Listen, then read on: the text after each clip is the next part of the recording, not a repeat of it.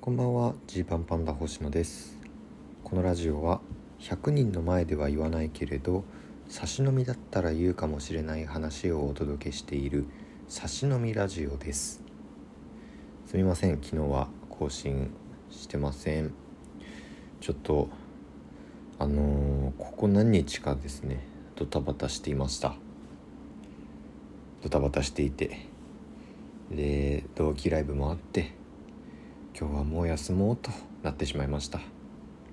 で日付変わって改めて本日なんですけれども、えー、10月2日お昼12時から、えー、発売されております、えー、ソロライブ「秋感激」ぜひ見てください、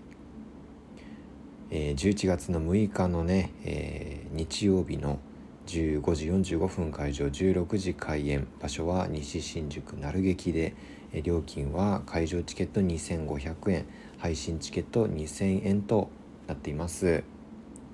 で、まあ、春感激をですね5月にやったんですけれども、まあ、そこから半年空いて秋感激です。まあ前回からの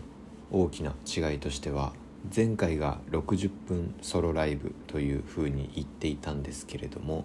蓋を開けたら70分あごめんなさい。蓋を開けたら80分ソロライブになってしまっていたので、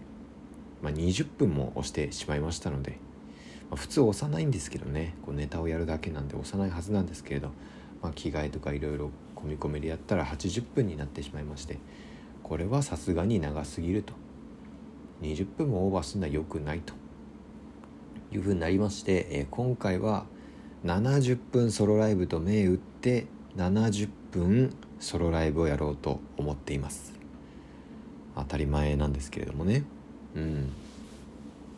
そのつもりです。あのでまあそう言ったらもっと伸びるんでしょうって思われるかもしれないんですけれども会場の借りてる時間とかの兼ね合いで、えー、もう何でしょう。それは多分ないというか借りられる時間の計算からしても、えー、しっかり70分で終わらせなければいけませんので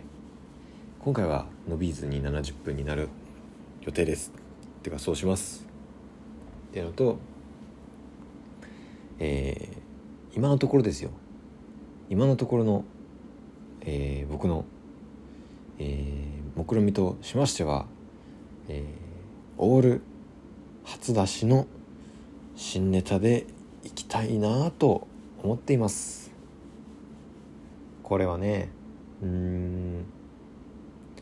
まあそのなんでしょうね。難しいんですよこの新ネタライブ。前も喋りましたけど新ネタライブをやるために、えー、作った新ネタを直近のライブでやらない期間が僕はどうにも気持ちが悪くて、えー、だったらやればいいじゃんと。それでやってまたもっといいものを、えー、その新ネタのライブというかね自分たちのソロライブの時にやればいいんじゃないみたいな感覚だったんですけれどもまあそこをちょっとこうなんでしょうかね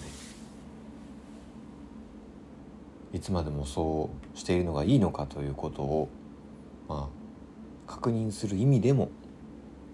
オール新ネタでやってみたいなというところですね。まあ過去に単独ライブとかソロライブとかですね。合わせたら4まあ45回かな。まあちょっといろんな形のソロライブがあるので45回ぐらいはやってますけど完全オール新ネタのっていうのは多分まだないんじゃないかな。1回だけちょっとこのネタやり他でやったけどみたいな。他で試しちゃったけどみたいなことが、えー、割とあるのでそれを外してというふうにあのすごく密かに思ってます。これは今あの心の内を話しているので結果的にですね結果的に11月6日蓋を開けたらあこのネタこのライブでも一回やってたようなみたいなことが紛れ込んでいる可能性がねこうゼロではないゼロではないんですけれど今の僕の感覚としては完全完全オール新ネタ。でそれに、えー、慣れてここで一回それに慣れましてで今後はもう当然のようにそうしていきたいと。でそのその作ってからやるまでの期間が、まあ、嫌だというストレスはあるので本当はだからこういうソロライブ今回はね、前回が5月今回11月と半年も空いてしまいましたけれど、まあ、このサイクルをちょっとこう変えていきたいんですよね。だから先に自分たちの新ネタライブでバーッといろいろやってでその後の期間1ヶ月ぐらいかけてそれぞれのネタをこういろんなライブでやらせてもらったりでその間思いついたものだったりやりたいなと思ったことはなんとか1ヶ月待って次のソロライブとかねそういう新ネタライブでなんか何かしらの形でやるとか、ま、そういう循環にしていった方がいいのかななんてことをね考えています。まあ本当に12年目の頃のだったらもうね毎毎回その毎回ゼロからというか全部ネタの種類がこう一個一個違うしじゃそれを6本とか7本とか準備できるかって言われたら本当に未知数みたいなところがあったんですけれども割と最近ようやくこんな形でみたいなざっくりとした、えー、土台ができてきたような気がするんで、まあ、それで言ったら6本7本やることはできるでしょうと。新しいものを作ってやることはまあできるでしょうと。まあ、ただ問題はそれが、まあ、面白くないと意味がないからその辺をちょっと今後どう考えるかっていうね。まあそういう話ですね、うん。まあ、ちょっと密かにそう思ってますと。いうことなので、えー、ありがとうございます。いろんなお便りとかね Twitter のメッセージとかで、えす、でに今日秋感激のチケットを取りましたっていう、えー、ご連絡とかいただいてそれは本当嬉しい限りですね。まあえっとなんだろう。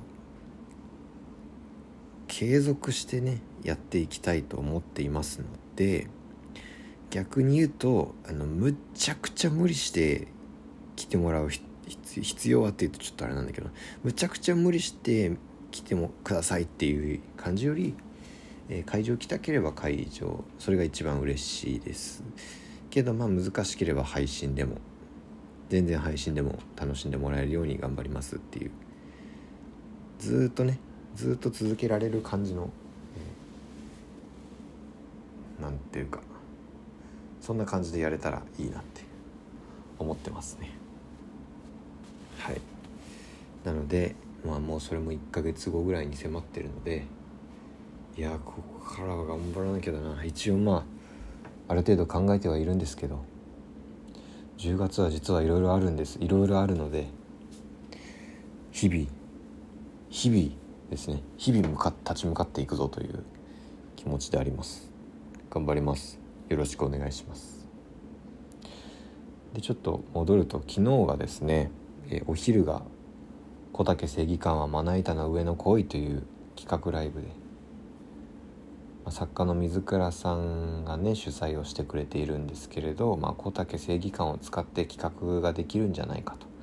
ということで、まあ、僕らの同期そして弁護士芸人の小竹を主役に見立てて、えー、助っ人ゲストとしてね僕とかね、えー、花さん元花賞の花さんとか、えー、渡119さんとかそしてなんと前日に解散したての衝撃戦隊元衝撃戦隊の、えー、バシタさん。いきなりバシタさん初舞台っていうところの中でやりましたね。まあ面白かっただって楽しいライブだすごいあったと思うんですけどやっぱいろんな人に見てほしいなともっといろんな人に見てほしいなって思うようなライブでしたね。本当に作り込みが企画一個一個の作り込みがすごくてあ企画ってこういうこともできるんだなっていうこと？うん。それがすごく自分としても勉強になったかな。企画のコーナーとかやる時にそうかこれくらいいろいろ角度つけて物事やってもいいんだなってそれつくなんかこれ企画考えた人のことが気になるような企画を作ってそれでも十分こう楽しめるんだなみんなでっていうのがねすごい勉強になりました。うん。で夜がウルトラコントくん。神保町吉本漫才劇場で、えーやらせてもらったコント師の同期ライブですね、まあピュートが誘ってくれて、まピュート軟水プール。で、ま僕らねジー、パンパンダも、えーネギゴリラもフランスピアノも吉本外からこうゲストとして呼んでもらってっていう感じでした。すごいその改めて吉本の施設の良さ。環境の良さひしひし感じますね。はい。でこの環境でやっていく人たちとそのだから自分たちとのこのまあ差というとあれだけどこの環境の差がどういうふうになっていくのかっていうことですよね。なんかそういう話をねライブの合間とか終わった後とかみんなでしてました。まあまあそれぞれにそれぞれの良さがあるといえばそうなので、えー自分たちの今いる環境をねうまく活用してやっていきたいですね。であとやっぱこあの渡辺だとね同期でコンビでコントをしている人がもういなくなってね現状今いないのでそういう意味ではねすごく刺激になりますよね。